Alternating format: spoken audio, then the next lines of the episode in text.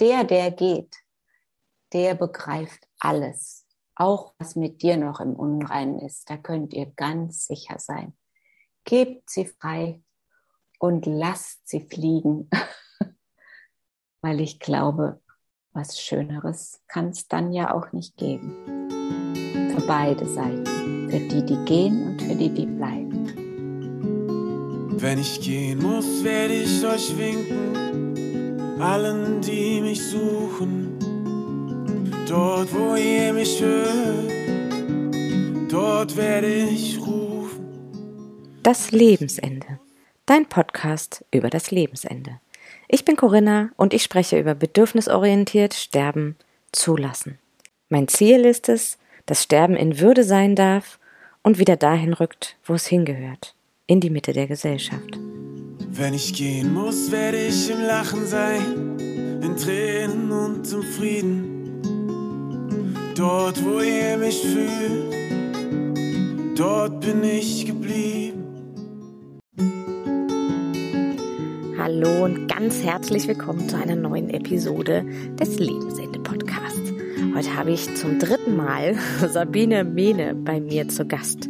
Und bei mir zu Gast nur im übertragenen Sinne, denn dieses Gespräch ist eigentlich im Rahmen eines anderen Projektes entstanden, was wir dann aber in diesem Rahmen nicht veröffentlicht haben. Und ich freue mich sehr, dass Sabine mir ihre Zustimmung gegeben hat, unseren Austausch hier an dieser Stelle so an euch weiterzugeben. Sabine spricht auch heute über ihre Nahtoderfahrung. Diesmal ein wenig anders. Sabine hat zehn Aspekte dieser Nahtoderfahrung herausgearbeitet und ihre Gedanken und Erkenntnisse dazu zusammengefasst und mit uns geteilt. Sabine erzählt unter anderem von ihrer Bewusstwerdung, von den Fragen nach dem Bewusstsein. Wo in unserem Körper ist Bewusstsein eigentlich verhaftet? Was können wir mit unserem Bewusstsein tun? Davon, dass und warum sie keine Angst mehr vor dem Tod hat und sehr spannend von den Spuren, die die Nahtoderfahrung in ihr hinterlassen hat und was sie tatsächlich verändert hat. Ich wünsche euch eine wundervolle Zeit, ganz viele gute Impulse beim Hinhören und freue mich darauf, von euch zu hören, zu lesen, was ihr aus dieser Episode mitnehmen konntet. Herzlich willkommen, Sabine. Die Außerkörperlichkeit, die Beobachterperspektive. Ja, die Außerkörperlichkeit oder die Beobachterperspektive, das ist eigentlich meistens das Erste, womit eine Nahtoderfahrung losgeht. Und es gibt auch viele Menschen, die kennen diese Perspektive in anderen Zusammenhängen. Also man muss nicht unbedingt eine Nahtodeserfahrung haben, um außerkörperlich zu sein. Zum Beispiel einer tiefen Meditation oder bei einem Unfall oder einer Krise, auch äh, beim holotropen Atmen, was ja manche auch viele, viele Jahre geübt haben und immer noch üben, kann man eben Außerkörper sein. Und ich finde die Außerkörperlichkeit so schön, weil für mich war in diesem Zustand klar, ich existiere ohne einen Körper. Und bis dahin habe ich immer gedacht, es gibt mich wirklich nur in diesem Körper. Also das ist ganz schwer vorzustellen. Und wie ich dann draußen war, dann war das das Normalste von der Welt.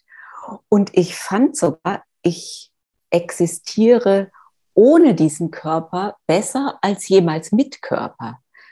Das fand ich sogar fast erschreckend. Aber es war auch ähm, etwas ganz Ergreifendes, weil ich mich auch als lebendiger als zuvor erlebt habe. Also ähm, daraus entstand dann auch für mich die Gewissheit, ich bin nicht mein Körper, sondern ich habe den nur. Und diese Erkenntnis, die hat eingeschlagen wie ein Gong. Die Allwissenheit und das Erkennen der großen Zusammenhänge. Ja, das ist auch ein tolles Thema, diese Allwissenheit. Also in diesem Zustand hätte ich es wirklich mit jedem Nobelpreisträger, mit jedem Quantenphysiker und mit jedem Wissenschaftler locker aufgenommen. Das sagt sich so kühn, aber es war vom Empfinden in diesem Moment tatsächlich so, weil ich habe alles verstanden. Ich habe verstanden, warum alles so ist, wie es ist. Und vor allem habe ich verstanden, und nicht nur, man denkt es sich ja manchmal im Irdischen, ich habe es nicht verstanden, es hat mich durchdrungen bis ins hinterste Zipfelchen, wenn man überhaupt noch von einem Zipfelchen sprechen kann, dass eben alles ein großes Ganzes ist und ich bin ein Teil davon. Und das ist so glasklar vor mir ähm, aufgetreten und das ist im Körper unmöglich. Im Körper können wir immer nur Einzelteile erkennen und können uns das Bewusstsein schaffen, dass etwas größer ist und wir ein Teil vom Ganzen sind. Aber in diesem Moment es zu erfahren, boah, das war wirklich ganz, ganz, ganz wundervoll. Und ich muss jetzt an der Stelle auch noch kurz erwähnen, dass das, was ich alles nacheinander erzähle, alles gleichzeitig stattgefunden hat. Also schon allein dieser Umstand ist eigentlich irdisch betrachtet nicht möglich. Aber wenn du in einem anderen Bewusstseinszustand bist, eben doch. Und heute bin ich sehr bescheiden, ähm, was die Quantenphysik und die ähm, Allwissenheit betrifft. Ich habe sie zwar trotzdem immer wieder, aber ähm, ich habe später dann mal mit einem Quantenphysiker gesprochen und habe ihn gefragt, ob er mich für verrückt erklären würde, wenn ich behaupten würde, ich könnte das fühlen. Und dann hat er gesagt, nee, er würde mich nicht für verrückt erklären. Für ihn wäre das durchaus nachvollziehbar, auch wenn ich das rechnerisch oder beispielshaft nie beschreiben könnte. Also ich könnte keine physikalische Formel herleiten. Das konnte ich noch nie und das kann ich jetzt auch nicht im irdischen, ja? Ja. Obwohl ich viel, viel mehr verstehe, also Physik und Mathe in der Schule waren jetzt nicht meine Kernkompetenzen. Aber ich habe alles dann gelesen und mich damit beschäftigt und war erstaunt, wie viel ich verstehe. Und dieser Quantenphysiker damals sagte, wer behauptet, er hat die Quantenphysik verstanden, der hat sie nicht verstanden. Und das finde ich doch tröstlich. sie ist einfach so groß. Die Aufhebung von Zeit und Raum, die Dualität und die Schmerzfreiheit. Ja, die Schmerzfreiheit, die Aufhebung von Zeit und Raum, auch das ist etwas, was mich eigentlich nur staunen lässt. Denn in dem Moment, wo ich aus dem Körper rausgegangen bin, ähm, und da muss ich vielleicht noch kurz erklären, bevor ich aus dem Körper rausgegangen bin, fand eine Verinnerlichung statt, eine Zentrierung meiner selbst. Mein Leben war so gefährlich, ich war so schwer krank und ich glaube ganz sicher, dass viele Sterbende diesen Prozess auch durchlaufen, aber darüber nicht sprechen. Es bündelt sich quasi alles in meinem Insten, um sich von für, für Angriffe von außen, also Untersuchungen, Behandlungen etc. pp. zu schützen. Und ich nannte das, das quasi die Essenz von meinem Leben sich zusammen wie in so einem Kokon. Das ist so ein bisschen so ähnlich vielleicht, wie wir das manchmal erklären, ähm, wie der, die Raupe, bevor sie ein Schmetterling, um so ein Bild zu haben. Ja, also ich habe mich komplett in mich zurückgezogen. Ich glaube, dass das jeder tut. Und dieses Zurückziehen hat eben dann dazu geführt, dass ich raus ausgestiegen bin. Und in diesem Moment, wo ich ausgestiegen bin, war eben dann die, der Schmerz komplett weg. Alleine das finde ich schon ganz, ganz, ganz toll und kann mir auch vorstellen, dass Sterbende sowas immer wieder erleben. Also, dass es ein Raus und Rein, ein Switchen der Ebenen ist, wo sie auch in Schmerzfreiheit kommen. Und ähm, die Aufhebung von Raum und Zeit ist auch etwas, was du eigentlich nicht verstehen kannst, weil du das im Irdischen nicht kennst. Mhm. Wir sind ja immer hier im Gestern, im Morgen. Wir gucken immer auf die Uhr. Wir müssen immer Entscheidungen treffen. Mache ich jetzt das oder mache ich jetzt das? Wir können ja viele Sachen auf einmal machen, aber eben oft müssen wir uns ganz doll konzentrieren und entscheiden, was genau tue ich jetzt. Und das musst du dann nicht mehr machen. Boah, das ist wirklich auch letztendlich Freiheit pur. Und das ist ein Element, was ich ähm, total äh, genossen habe und ähm, wovon ich heute zehre, völlig frei zu sein. Mhm. Das ist die Sehnsucht von allen Menschen auf der ganzen Welt. Ja, und es ist so schwer Aber, vorstellbar für mich, wenn ich dir zuhöre, mir das wirklich vor Augen zu holen oder mich wirklich ins Gefühl zu holen, wie sich das anfühlt. Da entsteht fast eine Sehnsucht. Ja, ja, ja. Deswegen hat man ja danach auch ganz schöne Schwierigkeiten, wenn man hier wieder landet. Die Begegnung mit dem Licht. Zwei Perspektiven, eine Kraft. Die Begegnung mit dem Licht. Ja, das war eigentlich das Allerallerschönste. Und ähm, genau, da muss ich jetzt noch mal äh, ein bisschen eben, was ich eben schon erzählt habe, also dass sich meine Essenz zusammengezogen hat, dass sich alles gebildet hat. Daraus resultierte dann eine Kraft, die aus mir herauskam.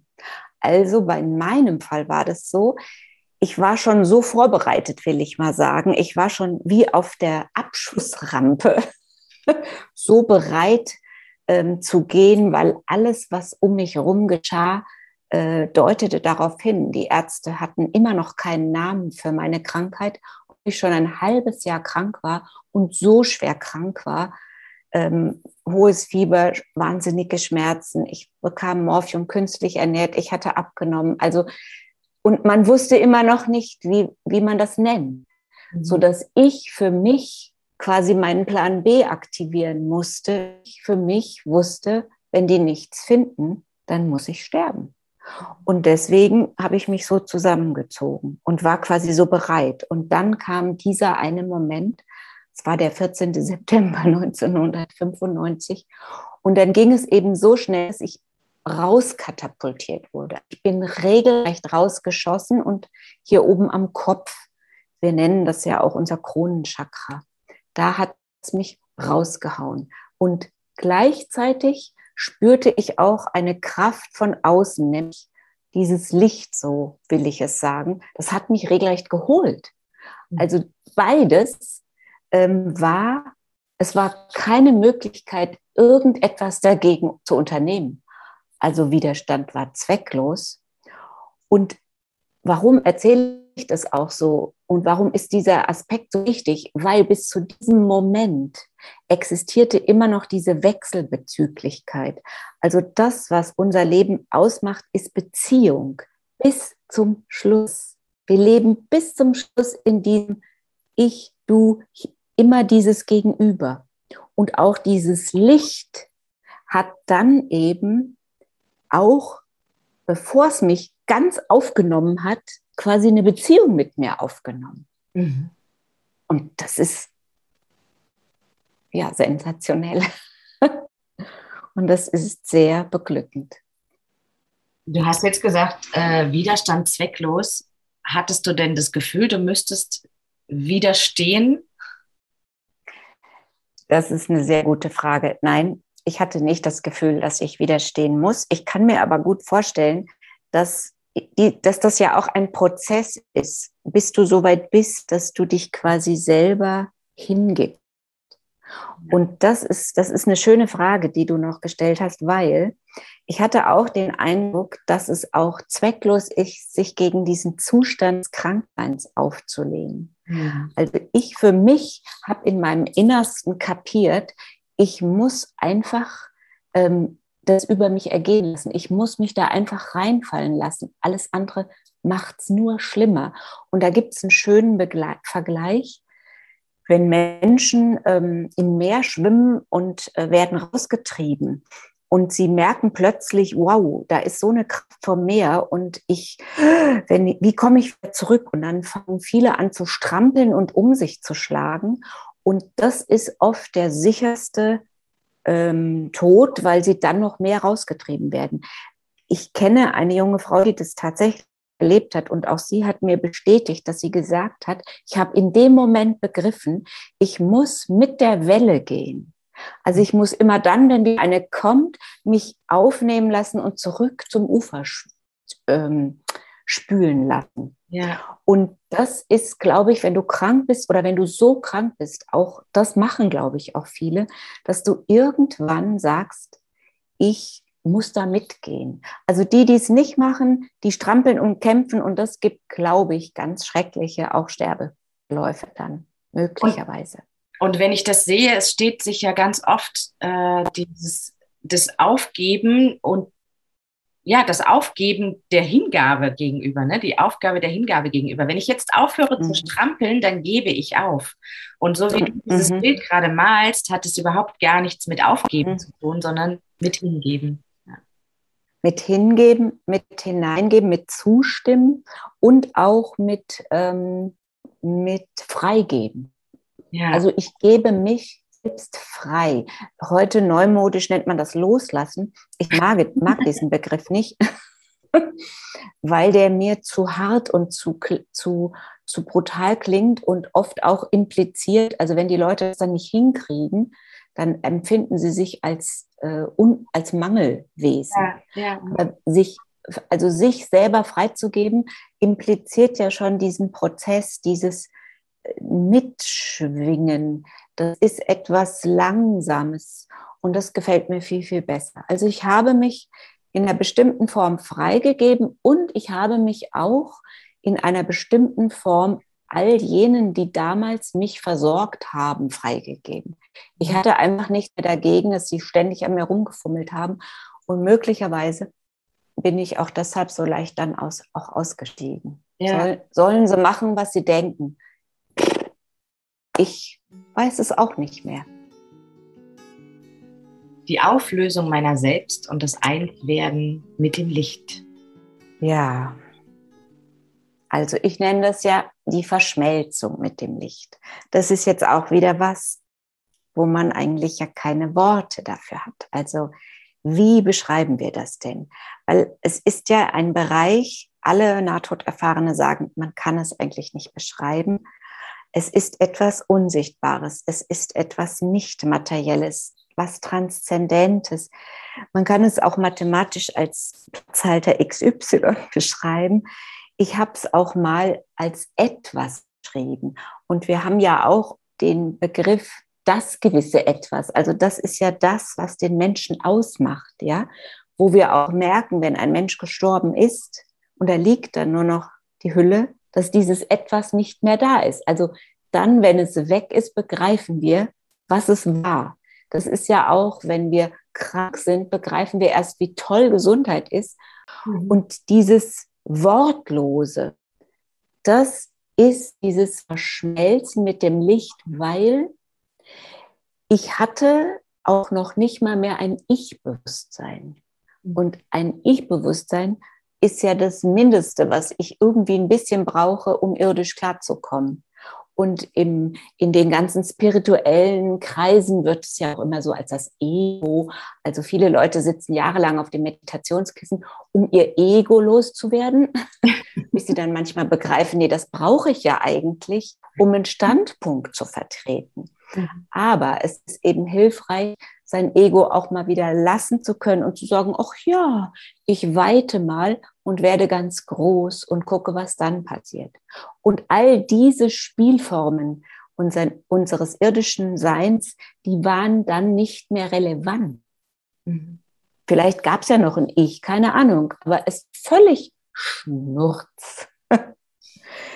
und ähm, ich bin im Grunde dann auch ich hatte das Gefühl, ich bin. Ja. Also es ist ja eigentlich ein bisschen eingebildet, sowas zu sagen, aber vom, von der Empfindungsqualität bin ich dieses Licht geworden. Und in dieser absoluten Freiheit, in dieser absoluten Liebe, in dieser absoluten Annahme meiner selbst lag eben auch dieses tiefe Wissen, in gut so wie ich bin. Und das ist nämlich auch etwas, was die Nahtoderfahrenen oft viel zu wenig erzählen, ja. weil darum ringen wir ja immer, dass wir gut sind. Und dieses Licht hat einfach gesagt, ey, Baby, du bist gut so wie du bist. was gibt es denn Schöneres, ja? Wer sagt uns das dann im Irdischen? Und ja, wir glauben es ja oft selber noch nicht mal. Ja, ich, das macht es, glaube ich. Also selbst wenn es uns jemand sagt und selbst wenn es uns noch jemand und noch jemand und noch jemand sagt, der eigene Glaube daran, und da ist nicht nur der Kopf, sondern da muss der Körper, die Seele, der Geist, das Gefühl hinterher, dass es mhm. sich tatsächlich so anfühlt, ich bin gut so, wie ich bin. Ja. Das macht vielleicht den Unterschied. Also dieses Ich bin gut so wie ich bin, das ist auch das, was dich so sehnsüchtig macht, weil das ist so ein wunderschönes Gefühl, wenn man gut ist. Nicht, dass man jetzt immer der Beste sein will oder die Beste. Einfach so, wie ich gemeint bin, bin ich gut und richtig. Und wie oft wollen wir uns um umdenken, umkrempeln und selbst im Sterben wollen wir noch. Weil wir ja auch da Bilder haben, die sagen, ja, ähm, also ich möchte gerne diesen Tod haben. Oder so würde ich es gerne haben. Und dann kommt es ganz anders. Mhm. Und dann, also auch da drauf vertrauen. Daraus resultiert ja auch Vertrauen. Mhm. Und das eigentlich das, das ist das Beste, was wir ähm, haben können, um gut zu leben. Mhm. Vertrauen in mich, Vertrauen in was Größeres, was immer es ist. Ach, Sabine, habe ich feuchte Augen. Das ist schön. der Lebensfilm. Ja, der Lebensfilm oder es wird auch die Lebensrückschau genannt und das Lebenspanorama. Da gibt es auch verschiedene Begriffe dafür. Also eine dieser, dieser Teil meiner Nahtoderfahrung, und ich wiederhole nochmal, es ist alles gleichzeitig passiert. Mhm. Jetzt erzähle ich wieder nur diesen einen Teil. Das ist ein Aspekt, ähm, den haben nicht alle Nahtoderfahrenen, aber mir wurde eben ein ganz besonderer Lebensfilm geschenkt. Ich weiß auch heute warum. aber erst der Reihe nach. Es gibt ja so biblische Beschreibungen vom jüngsten Gericht. Fange ich mal biblisch an. Und es gibt etliche Theologen, die sich mit meiner Geschichte auseinandergesetzt haben und die mir auch geschrieben haben und gesagt haben, also das, was ich da beschreibe, passt eigentlich super gut zu diesem Begriff jüngstes Gericht. Also das heißt, in dieser Situation konnte ich von meiner Geburt bis zu dem Moment, wo ich gekommen war, alles, aber auch wirklich alles, was in meinem Leben von Relevanz war, nicht nur sehen, deswegen des Lebensfilm. Ich konnte es auch spüren. Ich konnte alles fühlen und ich konnte alles wissen. Und das Irre war, dass ich auch Sachen wissen konnte, die ich niemals aus der Erinnerung oder aus irgendetwas anderem hätte wissen können. Mir wurden ganze Biografien von Menschen, die in meinem Leben halt bedeutsam waren, aufgeblättert. Und durch dieses Aufblättern konnte ich die andere Seite verstehen. Also ich konnte nicht nur das verstehen, was ich gemacht habe. Es gibt ja kein Leben, wo man alles richtig gemacht hat, ja. So viele sagen dann nur, ich habe dem dort und dort was Böses angetan und das konnte ich da verstehen. Ich mhm. konnte auch verstehen, warum mir Leid widerfahren ist. Und es gibt auch kein Leben, ohne dass mir eine Ungerechtigkeit oder eine Leid und mir wurde einiges Leid als Kind zugefügt. Und das konnte ich in diesem Moment verstehen. Und das hat dann dazu geführt, später allerdings erst in der Bewusstwerdung, aber in diesem Moment auch schon, dass ich verstanden habe und diese Erkenntnis hatte, alles, was in meinem Leben war, war gut und richtig. Und das ist dann letztendlich eine Vergebung von mir und den anderen und eine absolute Zustimmung. Und das gepaart mit diesem wunderschönen Licht, also wenn du das im Beisein des Lichtes machst, boah, dann bist du einfach auch rein und stark. Und wenn ich mir jetzt vorstelle, dass Menschen vorm Sterben, und es gibt wissenschaftliche Studien, die sowas nahelegen, dass es das definitiv geben muss, ähm, dass wir, bevor wir sterben, möglicherweise auch erst in der Phase, wo wir nicht mehr sprechen können, wo wir schon ganz weit weg sind, wenn wir, dass wir dann zumindest an der Schwelle dieses Szenario in einer individuellen Ausschmückung erleben, dann denke ich mir, ja, wie schön kann Sterben eigentlich sein, so erlöst über die Schwelle zu gehen. Ja. Und das macht auch, ähm, es gibt ja im Moment auch so, eine, so, eine, so einen Boom, wir müssen, wir, wir können erst sterben, wenn alles besprochen ist und ich mit jedem mich habe. Quatsch, das geht ja gar nicht. Also es gibt ja keine Familie, wo alles immer toll ist. Es gibt in jeder Familie Sachen, die nicht besprochen werden und die auch, wenn man stirbt, nicht noch im irdischen zu klären sind. Also Leute, tröstet euch alle. Wenn ihr das nicht hinkriegt, macht euch bitte keinen Stress im Sterbebett. Geht einfach mit und vertraut darauf, der, der geht, der begreift alles. Auch was mit dir noch im Unreinen ist, da könnt ihr ganz sicher sein. Gebt sie frei und lasst sie fliegen, weil ich glaube, was Schöneres kann es dann ja auch nicht geben. Für beide Seiten, für die, die gehen und für die, die bleiben. Ja, die Gedanken, die ich gerade hatte, ist, dass, ähm, dass das alles noch klären wollen und, und ja. Dinge besprechen wollen, dass mich das im Leben einfach auch so unglaublich begrenzen kann. Ne? Ja. Lebenszeit nehmen kann und mich mit Sorge ja. belegen kann. Ja. Und wir können einfach nicht alles klären. Und wir haben ja auch immer das Problem, dass wir beim Sterben und beim Auf die Welt kommen, wir haben ja immer ein Generationsproblem. Also selbst wenn bei der Mama das Kind stirbt, also auch da sind zwei verschiedene Generationen am Werk. Sei denn, es stirbt halt eine Freundin, die gleich alt ist. Aber es bleibt eben immer, es bleiben immer diese verschiedenen Perspektiven und die kriegen wir niemals aufgelöst. Auch mit der besten Sterbevorbereitung, mit der besten, äh, mit dem besten Willen. Also ich glaube, das einfach oder das Schwere ist oft viel einfacher, als wir glauben und denken. Die Rückkehr in den Körper. Die Rückkehr in meinen Körper, das war ein Schock weil in dem Moment war die Realität wieder da. Das heißt vor allen Dingen der wahnsinnige Schmerz. Und was für mich in dem Moment, das weiß ich noch ganz genau, erschreckend war, war die Erkenntnis, ich passe da nicht mehr rein. Mhm. Dieses bisschen Körper ist viel zu klein für die Weite meines Geistes. Also es war der, das Gefühl, ich werde reingestopft in dieses irdische Korsett.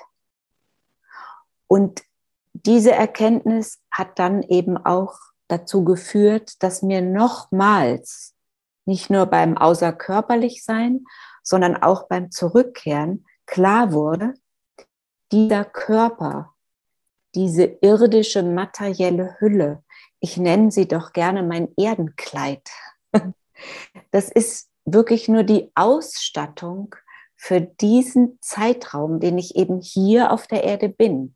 Aber ich bin nicht dieser Körper. Ich bin noch viel mehr.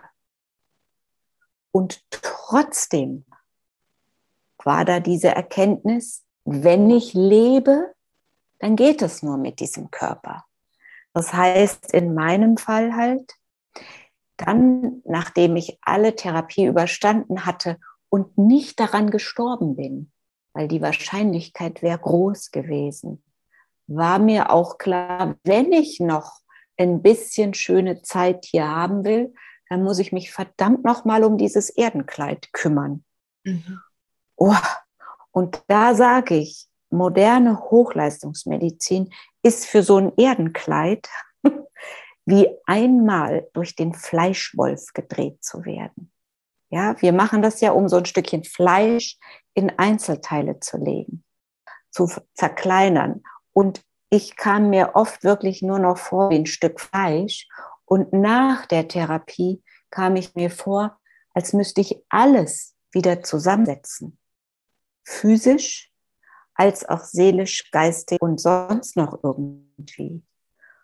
Boah, und diesen Prozess haben alle, die wieder irgendwie gesund werden, zu tun. Aber du kannst im Grunde auch einen Rückkehrschluss ziehen, dass alle, die, die sterben, die werden vielleicht auch ein bisschen durch den Fleischwolf gedreht. Und so wie heute zum Teil Medizin gemacht wird und so wie heute gestorben wird, mein lieber Jolly, das ist ja auch eine Tortur. Weil wir ja so wahnsinnig viel Medizin hier auffahren im Westen. Das ist ja nicht mehr schön. Also Medizin in Ehren, aber ich finde, es wird zu viel veranstaltet. Wir brauchen eigentlich, um gut sterben zu können, Ruhe, Stille und eigentlich dann keine Medizin oder nur noch diese, die es uns ein bisschen hübsch macht. Zum Beispiel, dass wir mal schlafen können oder so ein bisschen vernebelt sind, dass sich so ein Schleier übers Bewusstsein legt, wenn es die Angehörigen nicht mehr aushalten können. Das, glaube ich, ist nämlich auch ganz oft ein Punkt. Die, die gehen, die kriegen das schon hin.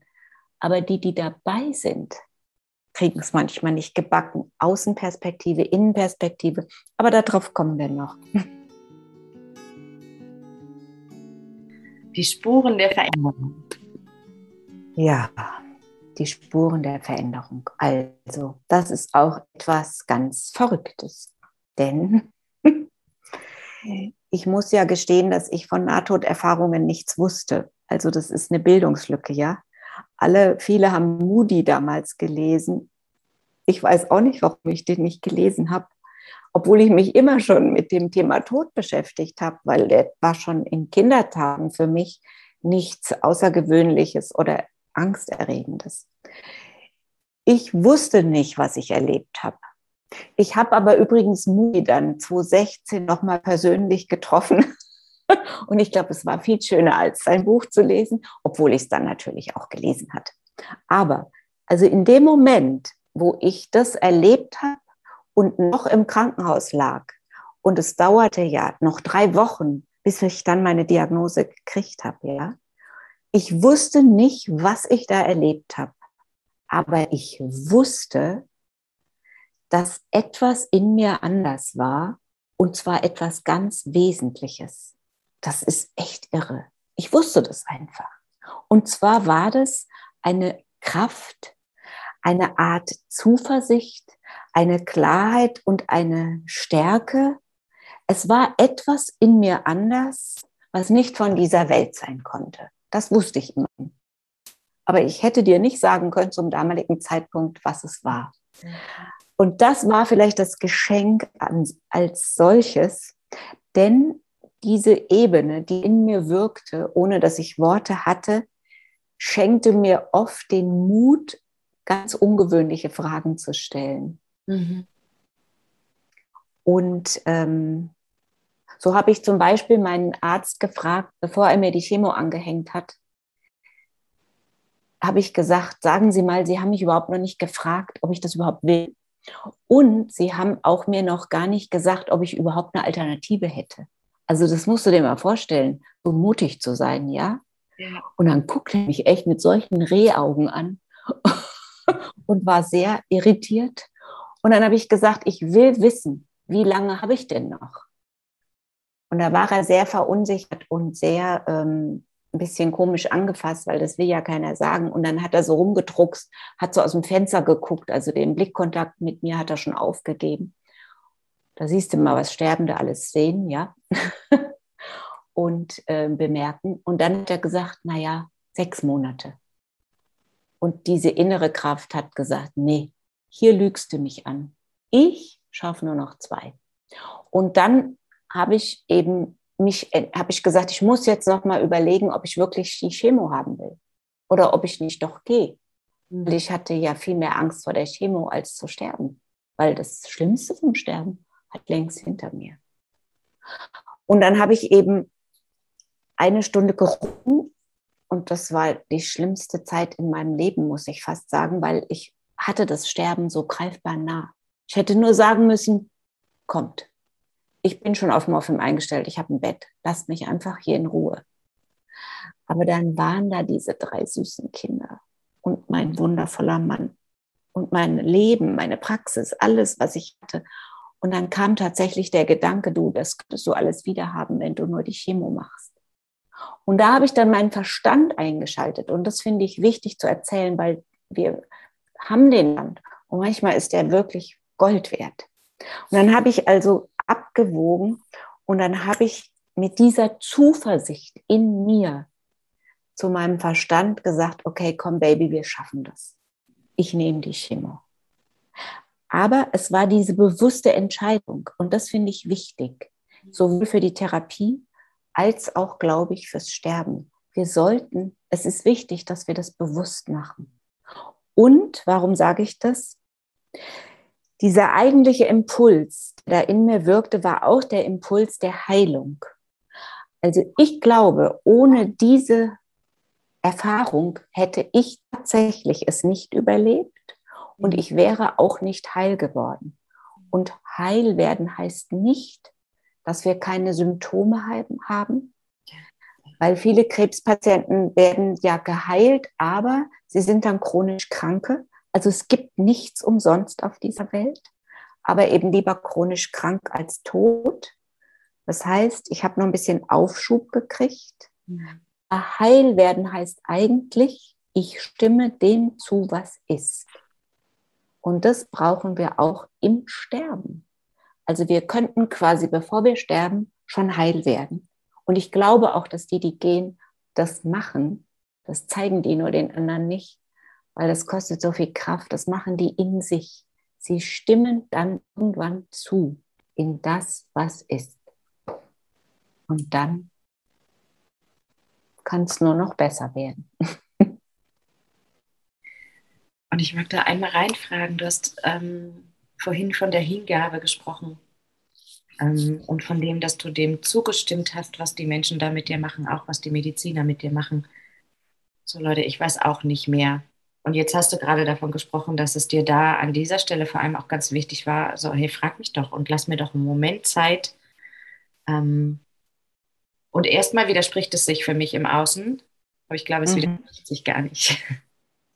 Ja, es widerspricht sich nicht, weil das ja zwei unterschiedliche Situationen sind. Also das, das Letztere war ja diese Entscheidung, ja, er kann die Chemo anstöpseln, ja?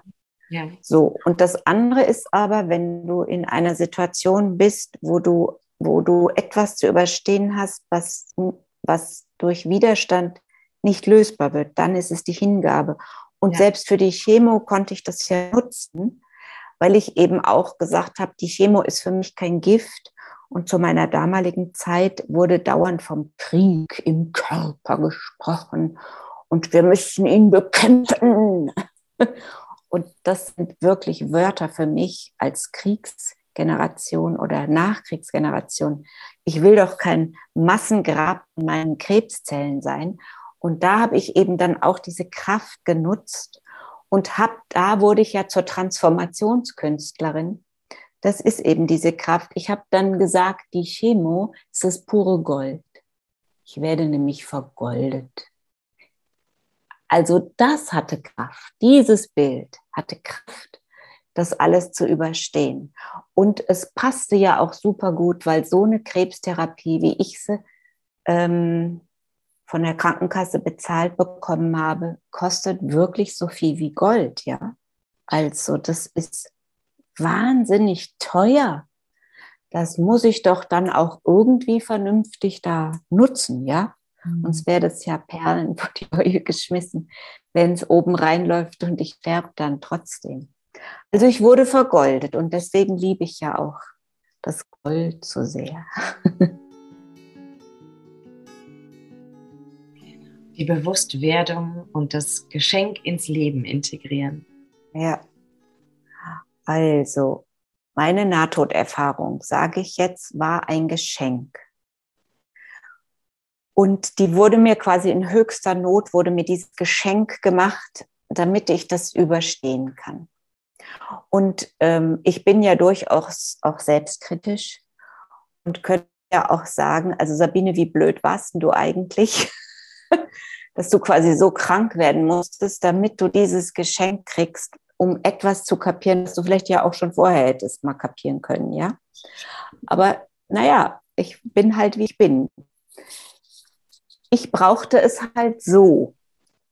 Und heute kann ich auch sagen, es war alles gut. Ich möchte es nicht nochmal haben. Also ich brauche das Geschenk jetzt nicht nochmal. Es hat schon einmal gereicht, ja. Aber die Nahtoderfahrung war ein Geschenk und das will ausgepackt sein. Also jeder kennt Schrottwichteln, ja, und denkt sich, oh nee, warum habe ich das überhaupt ausgepackt? Und genauso ist es mit der Nahtoderfahrung aus. Auch, du musst sie begreifen, du musst sie verstehen, du musst sie irgendwie auspacken, sonst nutzt es dir ja in deinem irdischen Leben nichts. Mhm. Und dieses Auspacken ist innere Arbeit. Denn du bist bei dem Auspacken deinen Schattenseiten und deinem ganzen Leben nochmal. Also auch bei dem Bewusstwerden kam dann zum Beispiel auch bei mir dieser Lebensfilm, ja. Da kamen dann immer wieder bestimmte Szenen von dem Lebensfilm. Das war deine Frage, Corinna.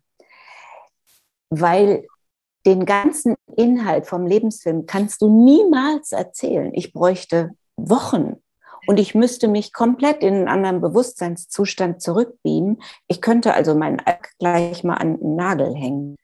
Das hätte ich damals gar nicht geschafft mit drei kleinen Kindern, ja. Also hat mein Bewusstsein mir geholfen und hat mir dann im irdischen Leben bestimmte Bilder immer wieder auf die innere Leinwand projiziert. So lange, bis ich geschnallt habe, ah ja, jetzt wollen die mal noch angeguckt werden. Jetzt bin ich wieder stark genug und kann sie angucken und bearbeiten. Und dadurch konnte ich sie dann im irdischen lösen. Und mhm. das war toll. Sie wären auch im Nichtirdischen schon gelöst gewesen, aber ich bin ja nun nicht ganz gestorben. Ich bin ja nochmal zurückgekommen. Es muss ja auch einen Sinn haben, dass ich eben noch zurückgekommen bin. Und also irgendwas sollte hier ja noch passieren. Eben den süßen Kindern und dem Mann. Also meine Lebensaufgabe habe ich dann eben auch gefunden. Aber, und das ist ganz wichtig, wenn wir wieder bei dem Trauern, bei den Angehörigen und Zugehörigen, also eine Nahtoderfahrung auszuwickeln und ins Leben zu integrieren, ist genauso viel Arbeit wie ein Trauerprozess. Das ist nämlich alles ist danach anders. Dein ganzes Weltbild kannst du über den Haufen werfen. Du musst dich komplett nochmal neu sortieren und aufmachen. Glaube ich das überhaupt noch, was ich bis dahin geglaubt habe? Und das, was ich gerade erkannt habe und gelöst habe, wie geht mein Leben jetzt weiter? Und da fallen ganz viele, sowohl Nahtoderfahrene als auch äh, Trauernde, in eine sogenannte spirituelle Krise. Und ich behaupte nämlich, dass Menschen, die Sterbende begleiten, die sterben ein Stückchen mit die kommen auch in diesen Raum, in diesen Bereich hinein, nicht beschreibbar ist. Das können die nur so schwer sortieren. Also die sterben ein Stückchen mit und die müssen dann quasi mühsam sich wieder hier im irdischen verorten. Und das ist ein ganz schwerer Prozess. Und da kriegen manche echt auch diese bewusstseinserweiternden Erfahrungen geschenkt. Und die fallen tatsächlich dann manchmal in eine spirituelle Krise. Das heißt nämlich, dass man diese Geschehnisse nicht sinnstiftend verorten kann. Und dafür brauchen wir manchmal Hilfe. Da brauchen geschenkte Hilfe, also Nahtoderfahrene. Da brauchen Krebskranke, die wieder in ihr Leben zurückkommen, Hilfe. Und es brauchen auch trauernde und ähm, zugehörige Angehörige Hilfe. Und da kommt ihr dann ins Spiel. Was ein Glück, dass es euch gibt. Und dieses, was du sagst, dieses ein Stück mitsterben, ja. Ich sehe mich da drin. Also es, es, hat tatsächlich auch ein bisschen was von der Erkenntnis. So, ah ja, ja, stimmt. Und, und es geht nicht in Worte zu fassen. Und da ja. denke ich auch, also da brauche auch ich Hilfe, um es zu verstehen ja, und um genau. es ja. stiftend verpacken zu können. Ja, ja. Also und da kommt wieder die Wechselbezüglichkeit auch mit rein, weißt du? Also dieses ja. sich gegenseitig auch helfen, sich sich auch in der Liebe zuzumuten, also sich zu ja. trauen, wenn ich jemanden liebe. Was heißt eigentlich Liebe? Ja, da kann man die mal richtig gut prüfen. Und du glaubst ja nicht, wie viele Beziehungen kaputt gehen nach so einer Nahtoderfahrung oder auch manchmal nach einem Sterben, dass es die Beziehung eben nicht mehr aushält, warum auch immer. Aber Liebe heißt, sich im Irdischen dem anderen wirklich zumuten. Also ich kann nur sagen, traut euch, Fragen zu stellen. Vielleicht nicht ganz so wütend. Manchmal ist man ja auch so wütend. Das ist natürlich dann immer ein bisschen doof. Aber Liebe, in Liebe sich selber anzunehmen und nachzufragen. Es gibt, gibt keine blöden Fragen. Es gibt nur blöde Antworten.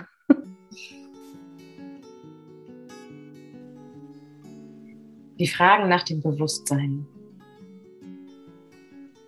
Die Fragen nach dem Bewusstsein. Also jetzt betreten wir ein großes Feld. Da muss ich ein bisschen ausholen. Ich hoffe, ich werde, ich bin nicht zu so kompliziert. Also die Tatsache, dass ich erkennen durfte, ich bin nicht dieser Körper, ich habe ihn nur um meine Lebensaufgabe für dieses Zeitfenster auf diesem Planeten zu erfüllen, führte eben auch dann dazu, ich bin Bewusstsein. Also ich habe einen Körper, aber ich bin Bewusstsein. Das heißt, Bewusstsein zu sein ist nicht an einen Körper gebunden. Wenn du das jetzt so sagst, dann kommen ja alle ähm, Skeptiker und alle Psychiater und sagen, jetzt spinnt Frau Mene aber. Und da muss ich immer an diesen Vortrag von Pim van Lommel denken. Ich habe ja lange mit ihm gearbeitet und er in seinem Vortrag gibt es eine Stelle, da erzählt er, dass dann im Publikum ist eine, ein Mann aufgestanden, ein Arzt, ein Internist, und er hat gesagt, Herr van Lommel, was Sie hier erzählen, ich glaube Ihnen kein Wort. Und dann ist am anderen Teil vom Zuschauerraum eine Person aufgestanden und die hat erzählt, und ich bin Ihr Patient. Und Sie wären der Letzte, dem ich von meiner Nahtoderfahrung erzählen würde. Mhm. Und immer dann, wenn der Pim van Lommel an dieser Stelle angekommen ist, gab es großes Gelächter im Publikum. Das heißt, auch ich habe mich gehütet, in den ersten Jahren überhaupt jemandem etwas zu erzählen, weil ich dachte, die können mich nur für verrückt halten und die Gefahr, in eine psychiatrische Klinik geschickt zu werden, ist nicht ganz niedrig. Ja. Und da wollte ich mit Sicherheit nicht hin. Ich wollte kein Krankenhaus der Welt mehr. Ich habe noch nicht mal eine Reha-Maßnahme gemacht. Ich wollte nur zu Hause bleiben bei meinen Kindern, in meinem Bett und nie mehr irgendwo hin, wo lauter Glatzköpfe rumlaufen. So. Und da hatte ich dann Zeit, mich mit all diesen Fragen zu beschäftigen. Und die Frage ist nämlich, was ist unser Bewusstsein überhaupt? Und die Wissenschaft hat eigentlich schon ganz, ganz schöne Erklärungen parat, die will nur keiner hören. Also faktbasiertes Arbeiten wäre eigentlich manchmal gar nicht so schlecht. Also wir können viele, viele Sachen nachlesen und ich zitiere jetzt einfach nochmal den Pim van Lommel, der sagt nämlich, äh, wir müssen davon ausgehen, wenn wir diese Dimension der Nahtoderfahrung oder überhaupt die Frage nach deinem Bewusstsein stellen, dann müssen wir uns die Frage stellen, ist unser Bewusstsein in unserem Gehirn verortet? Und er kommt aufgrund seiner Studienergebnisse dazu, dass er sagt, nein, Sie kann nicht da verordnet sein. Das Bewusstsein kann nicht da verordnet sein, verortet sein. Und äh, es gibt zum Beispiel zwei Wissenschaftler, die hat, haben gar nichts mit Pim Van zu tun. Die haben aber eben unabhängig von ihm festgestellt, das ist ein amerikanischer Computerwissenschaftler und ein holländischer äh, Bewusstseinswissenschaftler, die haben unabhängig voneinander, haben die mal nur berechnet, wie schnell unser Gehirn in der Lage ist, Informationen überhaupt zu speichern. Also die Verarbeitungsgeschwindigkeit haben die gemessen. Und ähm, ich glaube, da gibt es eine Zahl, 1024 Impulse pro Sekunde kann unser Gehirn überhaupt nur verarbeiten. Und das heißt im Klartext gesprochen, unser Gehirn kann noch nicht mal den Inhalt von einem ganzen Stunde Fernsehen verarbeiten. Also synaptisch gesprochen. Mhm. Das heißt, es geht gar nicht. So, wir bilden uns nur immer ein, wir können das alles. Aber da merken wir ja schon, wie oft vergessen wir was, ja? Ja, und wo ist dann das Wissen, bitteschön? Ist weg? Oder haben wir es nur zwischengelagert? Und genau so war das nämlich mit meinem Lebensfilm auch. Also das, was ich in dem Lebensfilm erlebt habe, kann niemals unter meiner Schädeldecke sitzen. Mhm. Und deswegen möchte ich dafür werben. Liebe Leute, unser Gehirn ist toll und wir sind froh, dass wir es haben, aber erklärt noch lange nicht alles und es macht noch lange nicht den Menschen wirklich aus. Das heißt, wir lagern, wir müssen Inhalte von unserem Bewusstsein, von unserem Leben auslagern und da äh, kommt die sogenannte DNA ins Spiel. Also angeblich ist auch bis jetzt nur fünf Prozent von unserer DNA entschlüsselt. Und es gibt die sogenannte Junk-DNA. Das heißt, diese äh, DNA ist für uns dafür zuständig, eine Art Simultanübersetzung für jeden Menschen ähm, zwischen Inform Organismus und diesem großen Bewusstseinsfeld herzustellen. Ich hoffe, du kommst noch mit. Man kann das alles nachlesen, aber man muss es vielleicht auch gar nicht unbedingt verstehen. Aber wenn wir sagen, Leute, es gibt tatsächlich Sachen, die wir eben gar nicht erfassen können, das wäre ja schon mal was wert.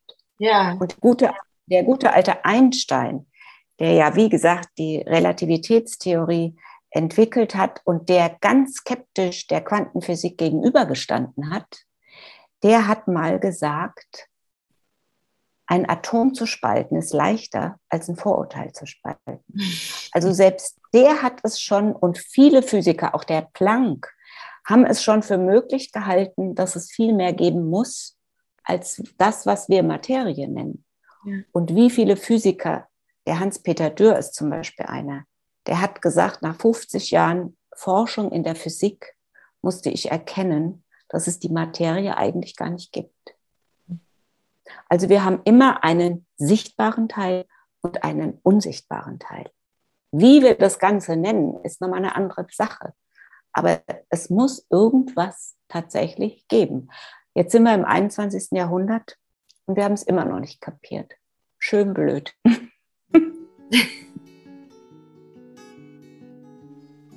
Begegnung mit dem Bewusstsein Verstorbener. Ja, die Begegnung mit dem Bewusstsein Verstorbener wird äh, zum Teil auch als sogenannter nachtodlicher Kontakt bezeichnet. Also ich differenziere es extra so, weil es eben sagt, selbst wenn wir einen Verstorbenen sehen können, sind wir ja aber mit dem Bewusstsein dieses Verstorbenen in Kontakt. Und du glaubst gar nicht, wie viele Menschen sowas erleben. Also es sind, es gibt auch dazu Studien, sogar eine europaweite Studie und die ist noch gar nicht so alt. Das heißt, und wenn du die Leute fragst, viele trauen sich das auch nicht zu sagen, aber wenn du sie fragst oder wenn sie sich trauen, erzählen sie. Und all jene, die eine sogenannte nachtodliche Erfahrung mit dem Bewusstsein Verstorbenen haben, also das kann eben sichtbar sein, das kann fühlbar sein, das kann riechbar sein, das kann haptisch sein. Also das, was wir halt als Sinnesorgane zur Verfügung haben, da kann man es spüren. Die meisten sind total beglückt. Und die kriegen über so eine Begegnung genau diese Kraft vermittelt, die ich in meiner Nahtodeserfahrung hatte. Die sind einfach sich dann auch oft total sicher, dass es ihren Verstorbenen gut geht.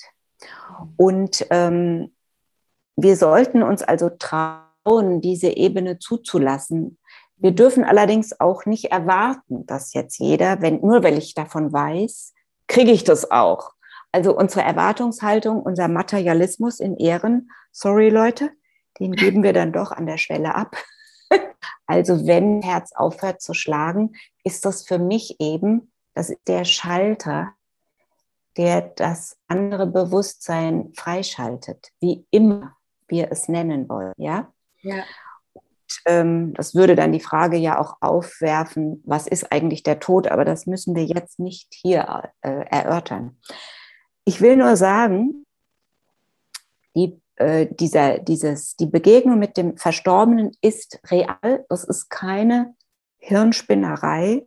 Das gibt es. Das gibt, da gibt es Studien zu. Und Leute, es ist genauso ein Geschenk wie eine Nahtoderfahrung. Also wenn ihr es geschenkt kriegt, wow, auch wenn es euch völlig aus den Schuhen haut, sagt Danke und sucht euch jemanden, wenn ihr es alleine nicht hinkriegt, mit dem ihr das vielleicht sprechen könnt. Es gibt viel mehr Leute, als ihr denkt. Und beim Sterben machten ja fast überall, auch in den Hardcore-Kliniken, wird oft das Fenster aufgemacht. ich war überrascht, oft davon erzählt wird. Ja, und für was machen wir dann im Sterben das Fenster auf? Damit dieses Bewusstsein frei fliegen kann, oder? Oder damit wir vielleicht ein bisschen frische Luft kriegen und uns daran erinnern, ach ja, es gibt ja noch mehr als nur das, was gerade jetzt hier passiert. Und ähm, ja, über diesen Aspekt gibt es noch ganz, ganz viel zu sagen. Aber ich habe ja Gott sei Dank auch ganz, ganz viel aufgeschrieben. Also es gibt mittlerweile genug Möglichkeiten, sich darüber noch mal genauer zu informieren. Es gibt zum Beispiel auch eine sehr gute ähm, Freundin von mir und Kollegin, die das auch erlebt hat, als ihr Sohn verstorben ist und die dadurch auch noch mal eine ganz andere Trauerarbeit äh, mhm. möglich macht, mhm. wenn nämlich dieser Aspekt dazugeholt werden darf. Also wer sich traut, Materialismus AD, traut euch das Unsichtbare zu fühlen, zu spüren, zu riechen, in euer Leben einzuladen, dann passieren die tollsten Sachen. Und zwar ganz real, nicht so spooky, ganz irdisch. Jetzt bin ich sehr gespannt. Keine Angst mehr vor dem Tod. Ich glaube, dass ich keine Angst mehr vor dem Tod habe. Das ist das größte Geschenk meiner Nahtodeserfahrung. Aber was heißt es eigentlich, keine Angst zu haben? Weil Angst ist ja eigentlich was Gutes. Angst beschützt uns ja auch oft. Und wir sollten eigentlich auch ja die Angst gar nicht immer so abstrafen. So, hau ab, ich will dich nicht haben. Nee, nee, nee. Also begrüßt sie, würde ich sagen, weil in der Angst liegt nämlich auch, dass ich etwas freigeben darf, und wenn ich die Angst freigegeben habe, dann kann ich eigentlich richtig fett und satt leben. Also keine Angst mehr vom Tod zu haben, heißt im Umkehrschluss, und ich glaube, das verkörper ich ja jetzt auch schon ein paar ganz schön viele Jahre, dass ich einfach wirklich ganz leben kann. Und ganz heißt, wir hören auf zu unterscheiden in gut, in schlecht, in dunkel, in hell, in ähm, materiell und nicht materiell. Nee, ganz zu leben heißt, alles, was ist, darf sein. Alles, was jetzt passieren soll, muss so, wie es ist, passieren. Leute, nehmt's, wie es ist kommt mal ein bisschen runter. Unsere Welt ist dermaßen aufgedreht im Moment. Also vielleicht fühlen sich deshalb viele bei den Sterbenden so wohl. Mhm. Jetzt bin ich mal ein bisschen frech, weil es da endlich mal ein bisschen entspannter stattfindet, wenn sie im Hospiz oder in der Palliativstation sind. Auf den anderen Stationen geht es nicht gerade sehr entspannt zu. Also keine Angst vom Tod zu haben, heißt auch, keine Angst mehr zu haben, alles zu hinterfragen mhm. und genau hinzugucken. Das ist gar nicht so schlimm, das Leben. Ich glaube, wir machen es uns manchmal so schlimm, weil wir einfach nicht aufhören wollen, bestimmte Sachen sein zu lassen. Also lieber mache ich Hamsterrad, als dass ich sage, nö, ich lass es jetzt mal. Also lieber organisiere ich mir ständig mein Leben wieder in Engpässen, als zu sagen, damit könnte ich eigentlich jetzt mal ganz irdisch aufhören. Da bräuchte ich jetzt nicht unbedingt eine Nahtoderfahrung dafür, aber wo sind wir bei dem Thema? Die Spiritualität. Ja, die Spiritualität, das ist eben dieser Geist, das Atmen von diesem großen Ganzen. Und du wirst es nicht glauben, aber ich war früher mal richtig gläubig evangelisch, weil ich kam aus so einem Elternhaus, wo es ziemlich schwarz-weiß zuging, weißt du, entweder oder, schwarz oder weiß, verrückt oder nicht verrückt. Und meine Eltern waren eben gut evangelisch und wir waren U-Boot-Christen. Also wir sind immer nur zu Wein an Weihnachten in die Kirche gegangen, da sind wir dann aufgetaucht, ja. Und auch mal an Ostern, aber da gab es halt Ostereier. Und ähm, ich als Kind war schon immer auf der Suche nach diesem anderen. Und das habe ich zu Hause nicht gekriegt, aber in der Konfi-Stunde und im Rallye-Unterricht, da habe ich das gekriegt. Da hatte ich großes Glück. Und da kriegen sie ja auch unsere Kinder heute noch. Also wer keine Rallye hat, muss ja eh belegen. Und in Klasse 9 steht sogar auf dem Stundenplan. Also, und da habe ich dann in der Konfi-Stunde, boah, wir hatten einen Pfarrer, der hatte echt Lust, unsere Fragen zu beantworten. Das war für mich wundervoll. Und so habe ich dann eben auch mich damit auseinandergesetzt und habe viele Fragen dann auch beantwortet und gekriegt und war tatsächlich sogar mal im Kirchenvorstand. Kannst du dir das vorstellen? Schwer. Aber ausgerechnet ich, die so aktiv in ihrer Gemeinde war, kam dann in den Gottesdienst zurück mit dieser Nahtoderfahrung im Gepäck und dachte nur, was machen die hier eigentlich? Mhm. Es kam mir so verkopft vor mhm. und so aufgesetzt. Ja, die standen ja immer so, wenn der Pfarrer sagt, aufstehen und dann müssen wir das Vaterunser beten. Und ich dachte immer nur, ich spüre da gar nichts. Ja. Also, wo war denn da diese Liebe, diese Freiheit, dieses Wundervolle? Das war da gar nicht. Und irgendwann bin ich dann aus der Kirche rausgerannt. Ich habe es dann nicht mehr ausgehalten und stand dann draußen und dachte, ach, hier bist du, lieber Gott. Du bist gar nicht in der Kirche. Und so fing dann eine lange, lange Suche an. Und dann habe ich alles betrachtet. Also ich habe überall mich schlau gemacht. Beim Buddhismus, alles habe ich gelesen, die Upanishaden, das könnt ihr nachlesen in, ähm, im Licht ohne Schatten. Und irgendwann bin ich dann zu dem Schluss gekommen, ähm, Spiritualität ist mehr als nur irgendeine Religion, also ich habe nichts gegen Religion. Wer damit glücklich ist, der soll das sein. Aber man muss sich die Frage stellen, ob die Religion heute noch so, wie sie gelebt wird, zeitgemäß ist. Weil ich finde, sie macht eigentlich mehr Stress und mehr Gewalt und mehr Schlimmes mit uns Menschen, als dass sie uns wirklich dient. Hm. Und diese Gegenbewegung dann auch in die Spiritualität und in die Esoterik zeigt ja, dass sich viele Leute davon befreien wollten. Nur ich frage mich immer, was haben sie dafür dann eingekauft? Also mhm. Also dieses, es gibt auch sehr viel, ähm, ähm, also Spiritualität ist auch nicht gleich Spiritualität. Für mich ist Spiritualität ganz einfach. Sie ist nämlich das Naheliegende. Das, was gerade ist. Und es gibt eine, eine Meditationstechnik, wo die Leute lernen, äh, so lange auf ihrem Meditationskissen zu sitzen, bis sie gar nichts mehr denken. Also bis sie wirklich frei sind. Die sitzen da Stunde um Stunde und schicken einen Gedanken nach dem anderen weiter. Und ich übe das auch immer, wenn ich auf meinem Sofa sitze.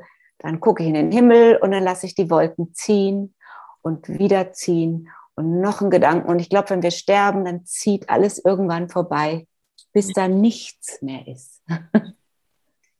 Und das ist schön.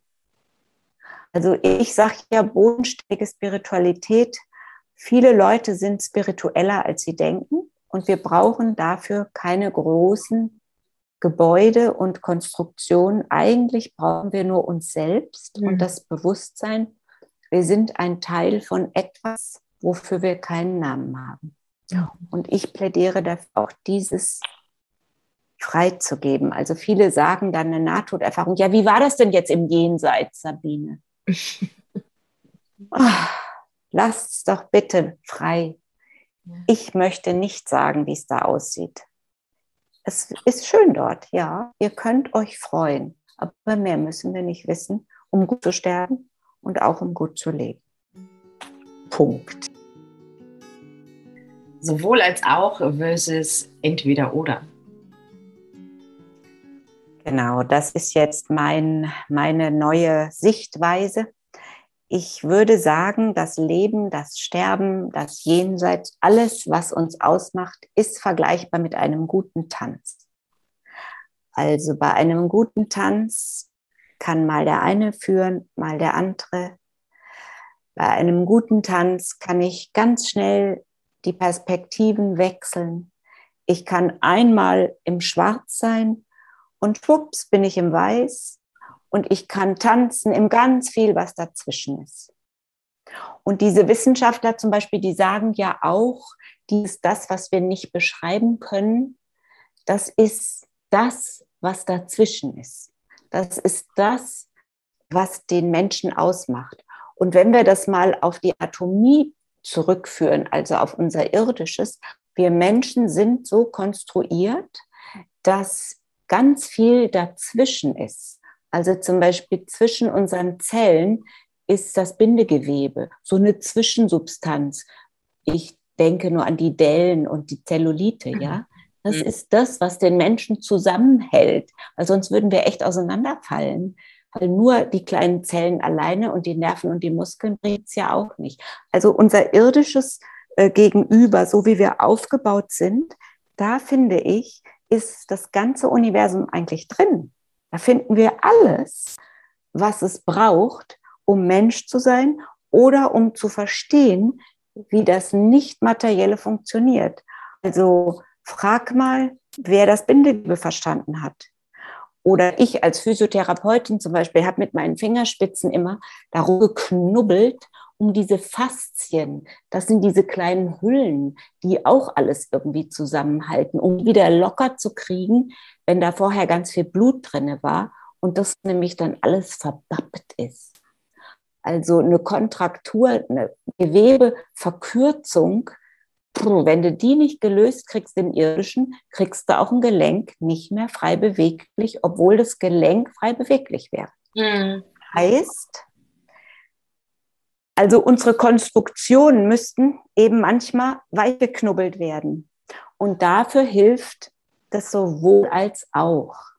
Leute, lasst die Vielfalt zu. Es gibt viele Menschen, es gibt viele Blumen und es gibt schöne Sträuße und du kannst eben entscheiden, für welche Situation pflückst du was oder holst du dir was. Und es gibt viele Formen zu sterben und es gibt viele Formen, Mensch zu sein. Und nur weil wir hier im reichen Deutschland leben und so viel Geld haben, um uns das alles zu leisten, heißt das noch lange nicht, dass wir es besser könnten. Ich glaube, die Leute in Indien können besser sterben und vielleicht auch manchmal besser leben als wir weichgespülten, gepemperten, äh, 100 Marmeladen kaufen können, ähm, westdeutschen, zivilisierten, ähm, super schlauen Menschen. I know what you mean.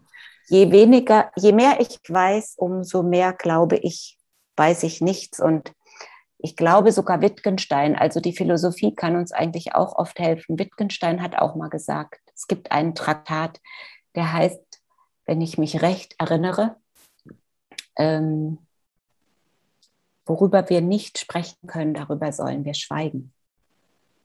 Und am Sterbebett zu sitzen und die Klappe zu halten, halte ich für eigentlich ganz, ganz gut. Weil manchmal ist dann einfach auch alles gesagt. Und dann tanzen wir eben nur noch im Zwischenraum. Und das kann sehr schön sein.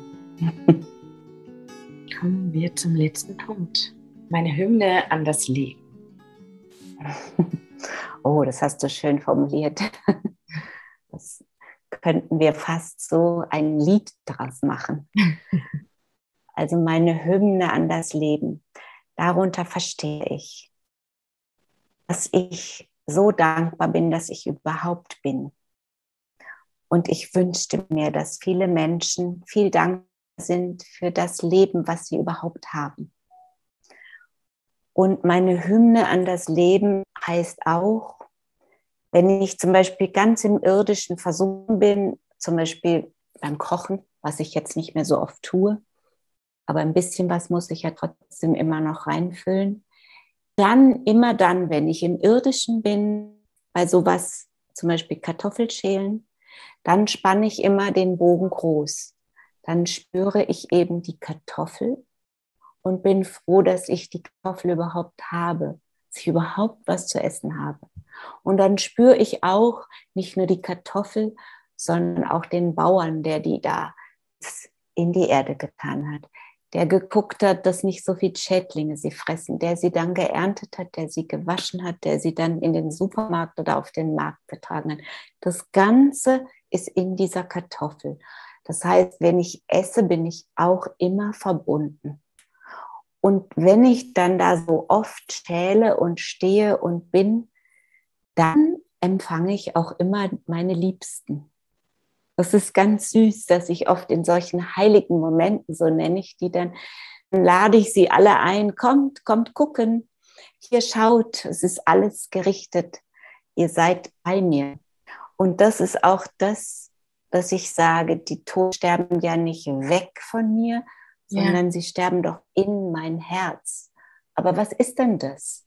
Das ist ja was Unsichtbares. Also immer wenn ich im irdischen bin, dann kann ich mir auch Momente schaffen, wo ich sie einlade. Und das ist doch schön. Also es gibt ja auch so Bräuche in Mexiko am 1. November. Da gehen die dann alle auf den Friedhof und sitzen da und machen ein Picknick und sind dann mehr verbunden mit ihren Geistern oder Verstorbenen. Viele Kulturen zelebrieren das. Ja, Mensch, das können wir Deutschen doch auch am Küchentisch zum Beispiel. Oder es gibt so viele unzählige Möglichkeiten. Dafür würde ich gerne meine Hymne an das Leben, vielleicht mache ich ja noch ein Lied draus, beziehungsweise mein Gedicht, mein Leben ist ein Fest und jeder Tag mein liebster Gast.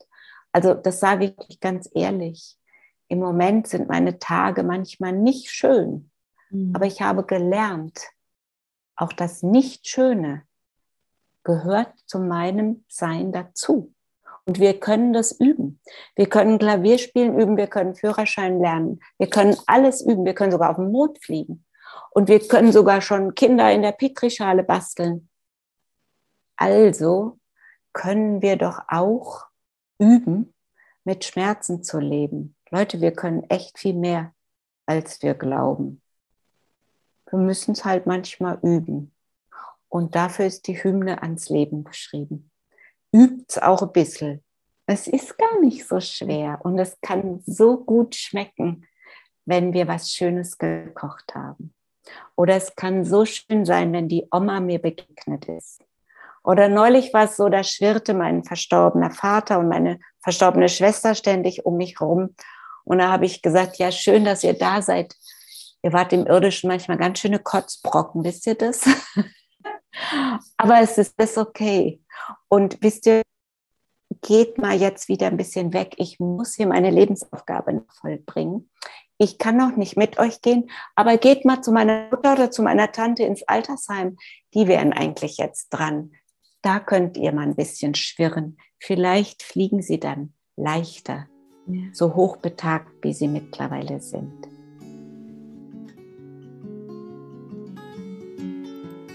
Sabine, ich danke dir von Herzen für dieses bereichernde Gespräch, für diesen ganz schön berührenden Austausch, ähm, ja, und auch für die Erlaubnis, unser Gespräch hier auch in diesem anderen Rahmen, für den es eigentlich ursprünglich gar nicht vorgesehen war, veröffentlichen und ja, von dir hinterlassen zu dürfen. Sabine hat wundervolle Bücher geschrieben. Sie hat unglaublich viel Öffentlichkeitsarbeit in Bezug auf ihre Nahtoderfahrungen und auch überhaupt in Bezug auf das Leben, ihre Sicht auf das Sterben gemacht und damit bin ich mir ziemlich sicher, sehr, sehr viele Menschen erreicht, sehr, sehr viele Menschen nickend hinhören lassen. ähm, wenn ihr mehr zu Sabine, zu ihren äh, Büchern, zu ihren äh, Veröffentlichungen erfahren möchtet, dann stecke ich euch ganz gern hier die Links wie immer in die Show Notes und ihr findet ganz leicht dorthin.